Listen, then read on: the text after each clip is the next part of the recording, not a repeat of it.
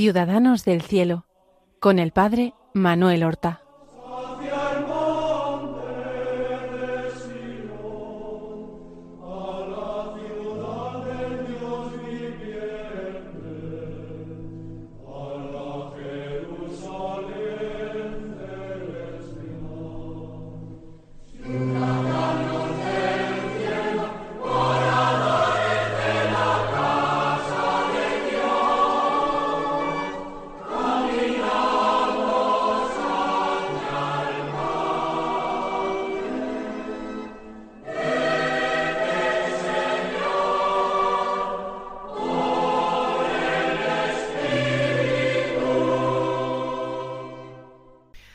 Buenos días, queridos amigos.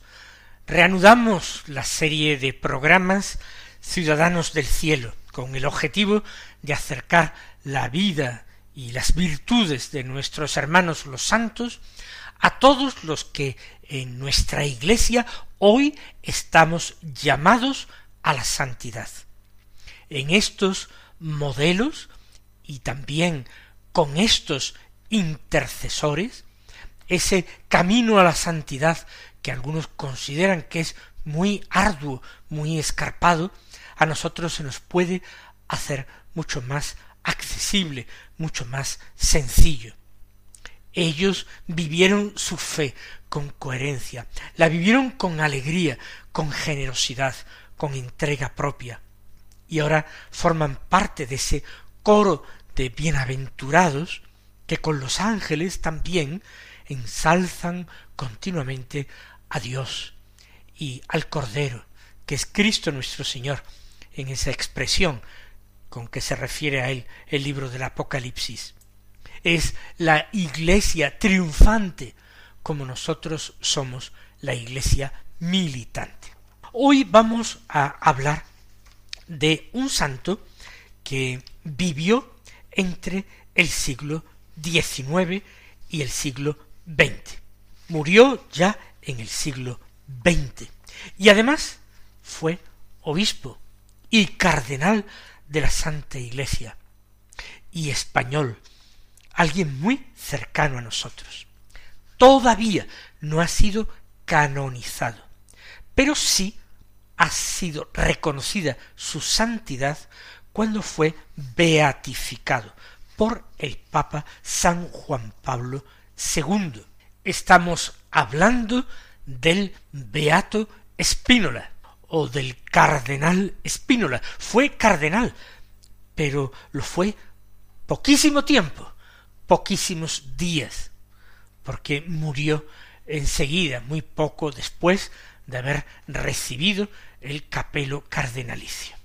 Marcelo Espínola, obispo auxiliar obispo luego titular, arzobispo, cardenal de la Iglesia, pero vocación tardía.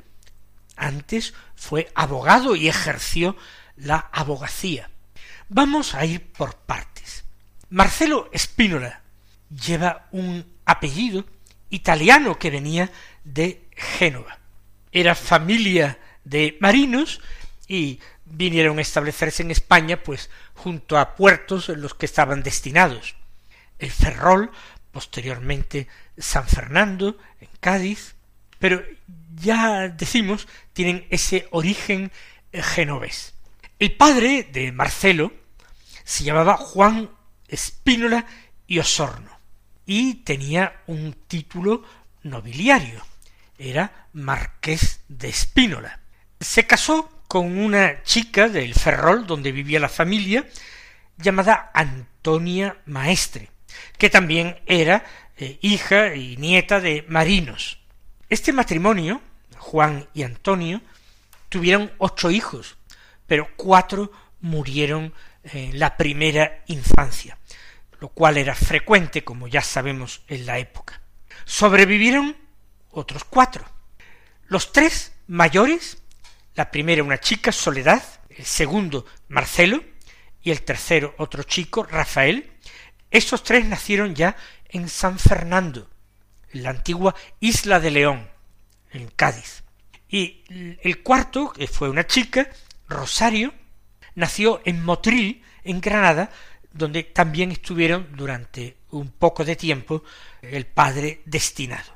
Así pues, Marcelo Espínola es el segundo de los hijos, pero el primer varón. Y según las leyes sucesorias, a él, como primer varón, le correspondía heredar el título de marqués de Espínola. Dos años después de Soledad nació Marcelo y tres años después de Marcelo nació Rafael. Y Rosario vino más tarde todavía. San Fernando no es un pequeño pueblo, es una gran ciudad, una importante ciudad portuaria. Y ya en esa primera mitad del siglo XIX lo era, porque Marcelo nació el 14 de enero de 1835 y fue bautizado, como era de esperar, por un capellán castrense de un, uno de los batallones del Real Cuerpo de Artillería de Marina. Se bautiza en la iglesia parroquial castrense de San Fernando.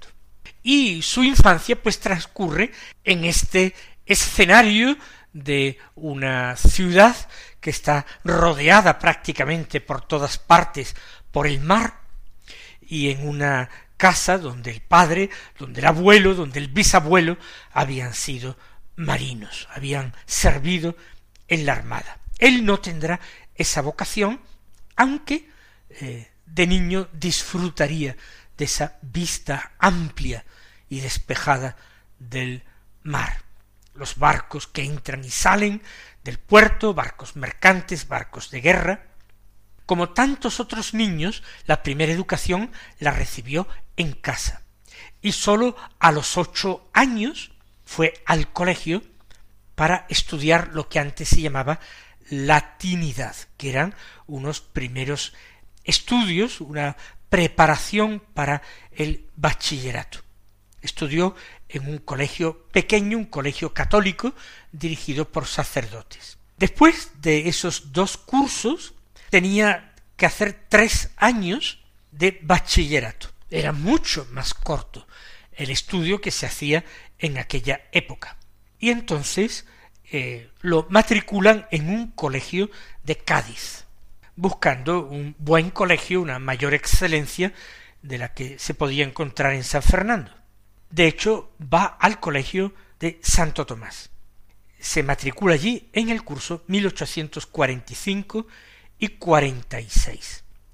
Estudian sobre todo gramática española, latina, francesa y filosofía. Examen de aquel primer curso de bachillerato pues fue con un resultado de sobresaliente. Pero en las vacaciones de verano de 1846 la familia se tiene que trasladar a la costa granadina. Por tanto, dejan el Atlántico por el Mediterráneo. Es a Motril donde es destinado el padre. Motril es una ciudad mucho más pequeña que San Fernando.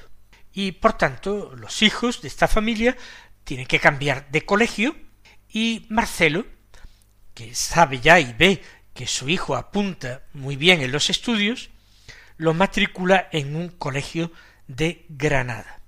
Allí hace el segundo y el tercer años de bachillerato. A los estudios de letras y filosofía se añaden los de ciencias, como física, química, matemáticas, ciencias naturales.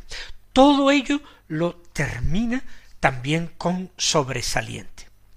Después de esos tres años de bachillerato, seguía un curso de preparación para la universidad. Se le llamaba el año de ampliación. Y esto, pues, tiene que realizarlo en otra ciudad.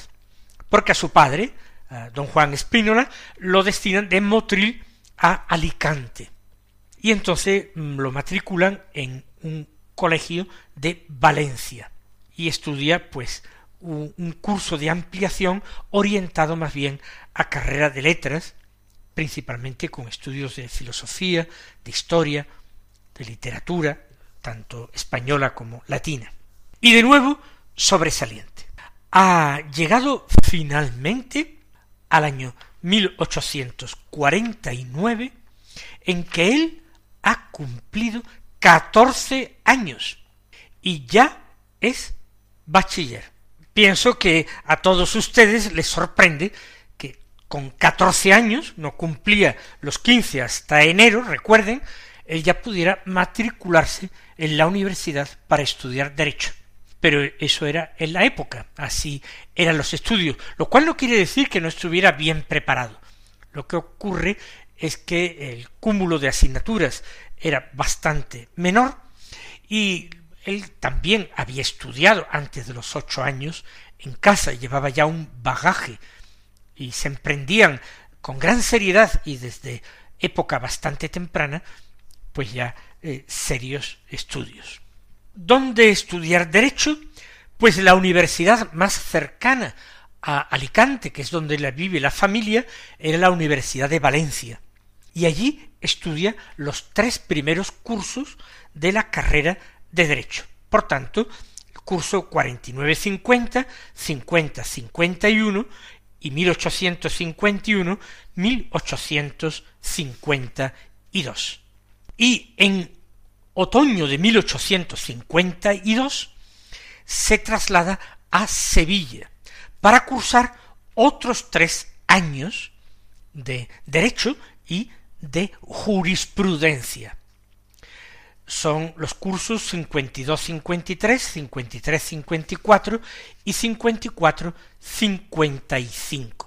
La ciudad vive eh, un momento de tardío esplendor, eh, motivado entre otras cosas porque al ser destronado eh, de, del trono de Francia el rey Luis Felipe de Orleans, la familia pues tiene que exiliarse. Y un hermano del rey termina viniendo a España a refugiarse y se le indica que debe residir en Sevilla, no en la corte de Madrid. Y él, con su esposa, que es española, hermana de la reina Isabel II, la infanta María Luisa Fernanda, pues vienen ambos a instalarse en Sevilla, donde adquieren el palacio de San Telmo y crean una verdadera corte allí, con gran esplendor y movimiento, y al mismo tiempo eh, piedad, honda piedad. Bien, terminamos los estudios de derecho, por tanto, eh, al comienzo del verano de 1856. Y precisamente en el verano de 1856, a su padre, don Juan Espínola, le hacen comandante del puerto de Huelva. Bien, pues eh, Huelva es una provincia eh, creada hacía poco tiempo, en 1833, se separa de lo que había sido hasta entonces el reino de Sevilla, sigue siendo parte de la archidiócesis de Sevilla, es decir, solamente eh, políticamente, administrativamente se ha convertido en una provincia diferente, ahora eh, el obispo sigue siendo el arzobispo de Sevilla y Marcelo Espínola, terminada la carrera, se marcha a la cercana ciudad de Huelva para seguir viviendo con sus padres. Porque aunque tiene ya el título y puede ejercer la abogacía, y de hecho se da de alta en el Colegio de Abogados de Sevilla, solamente tiene veinte años, por lo tanto es demasiado joven para eh, afrontar una profesión tan difícil, de tanta responsabilidad, sin ningún tipo de ayuda. Tiene veintiún años, todavía es muy inexperto, y él ya comienza a tener atisbos, seguramente eh, captados en esos años de estancia en Sevilla de una posible vocación, vocación al sacerdocio. Él piensa que está destinado para algo más que para ser sacerdote. Uno de los objetivos que había en la vida, que se habían marcado su familia y él, ya estaba conseguido. Pero ahora, ¿qué? Hay esa eh, extraña eh, comezón interior pero, sin embargo, con la ayuda de su padre, abre un bufete. Un bufete donde el abogado es un joven, muy joven, pero con resultados académicos brillantísimos, con una posición familiar muy buena, un título nobiliario que ostenta su padre, son los marqueses de Espínola, él está llamado a heredar ese título, entonces eh, comienza con pequeños casos de personas conocidas de su familia, personas sencillas, casos de oficio, pero también asume la defensa de gente pobre, trabajadores, obreros de la época, que eh, no tienen dinero para pagarse una defensa en condiciones, y él la asume, pues con la cosa de que tiene que practicar, pero la asume con ese interés caritativo de ayudar a los pobres. Así pasa sus veintiuno, sus veintidós, sus veintitrés años, con ese bufete que sí tiene movimiento, tiene trabajo, aunque no llegue a despegar porque él se entrega mucho a un tipo de personas que no puede pagarle o puede pagarle muy poco. Ya es el momento en que él tiene que eh, plantear a su familia la cuestión de la vocación. Pero quizás cuando esto estaba a punto de suceder, llega un nuevo traslado para su padre. De jefe del puerto de Huelva, comandante del puerto de Huelva, a su padre lo hacen eh, jefe del puerto de Sanlúcar de Barrameda, en la provincia de Cádiz, y más cerca del lugar donde Marcelo había nacido, que era San Fernando. Es junio de 1858. Nuestro Marcelo tiene solamente veintitrés años. Hoy día, con un bufete abierto, con veintitrés años y una carrera, un joven se independiza, lo tiene todo a su favor. Pero en aquel tiempo, un joven soltero no se veía a sí mismo quedarse solo en una ciudad como Sevilla de tal manera que él cierra el bufete en Sevilla y se traslada con su familia a Sanlúcar. Y como ya no está tan entusiasmado con la abogacía, se empieza a plantear de nuevo y con más asiduidad el tema de la vocación. Sí llega a abrir bufete allí en Sanlúcar, pero viene a tener contacto con sacerdotes de la cercana Cádiz. En Cádiz hay un canónigo de la catedral que se llama Diego Herrero Espinosa de los Monteros, que es un hombre santo, fervoroso, y que era especialista precisamente en derecho, derecho canónico, era el doctoral de la catedral gaditana, que es una de las dignidades de una de las canonjías de la catedral doctoral. Y él va a ser el que acompañe espiritualmente a Marcelo Espínola y le irá haciendo ver con más claridad la importancia que tiene pues irse desprendiendo de todas estas eh, primeras ambiciones humanas que le llevaron al, al abogacía y finalmente también de su familia de la que no se ha separado todavía. Pero en aquel tiempo no nos sorprenden solamente los estudios de derecho y otras carreras que se podían comenzar tan jóvenes, con catorce o quince años. Los estudios sacerdotales podían empezarse a hacer por libre, es decir, sin vivir en el seminario. Desde casa uno se matriculaba y estudiaba como si se tratase de otra carrera ordinaria.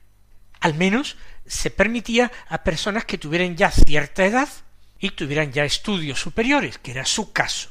Cierta edad, a ustedes le sorprenderá de nuevo que vocación tardía se piense que un joven de veintitrés años, ya para veinticuatro, va a ser eh, vocación tardía. Pero con la aprobación de sus padres, que son personas religiosas y ven la eh, seriedad del planteamiento vocacional de su hijo Marcelo, pues se matricula eh, de teología y va haciendo sus estudios eh, de teología. Y en esta ininterrumpida vida familiar, con gran dedicación, obteniendo también resultados brillantes, habiendo abandonado la abogacía, va cursando sus estudios sacerdotales Marcelo Espínola.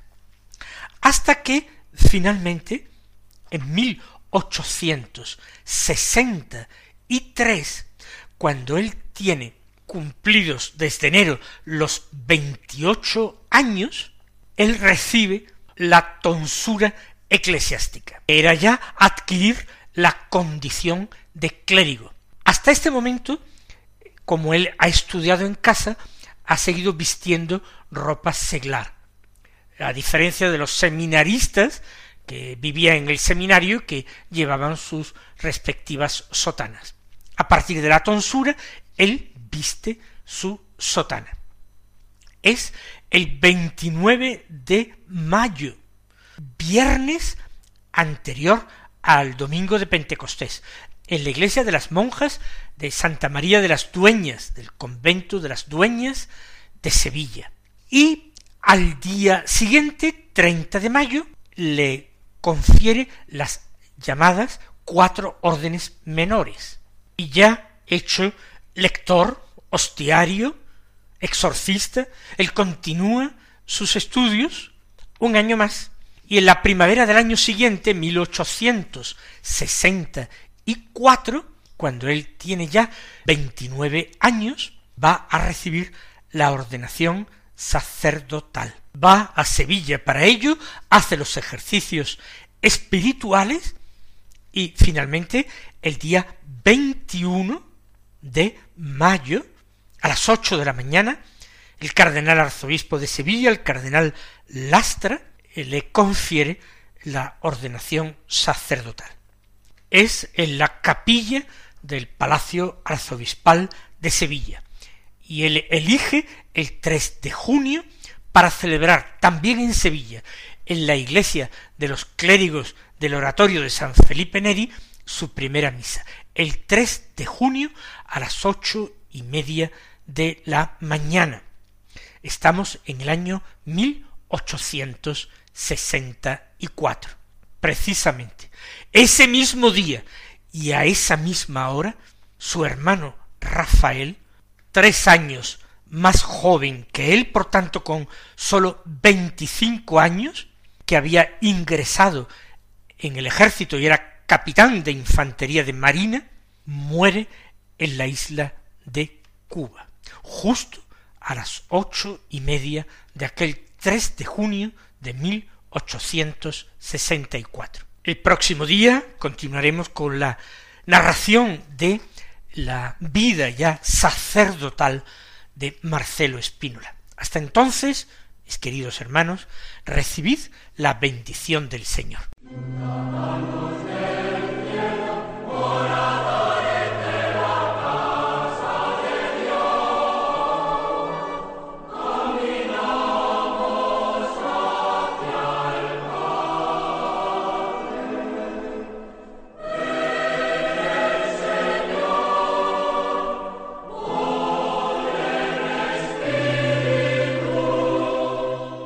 Han escuchado en Radio María Ciudadanos del Cielo con el Padre Manuel Horta.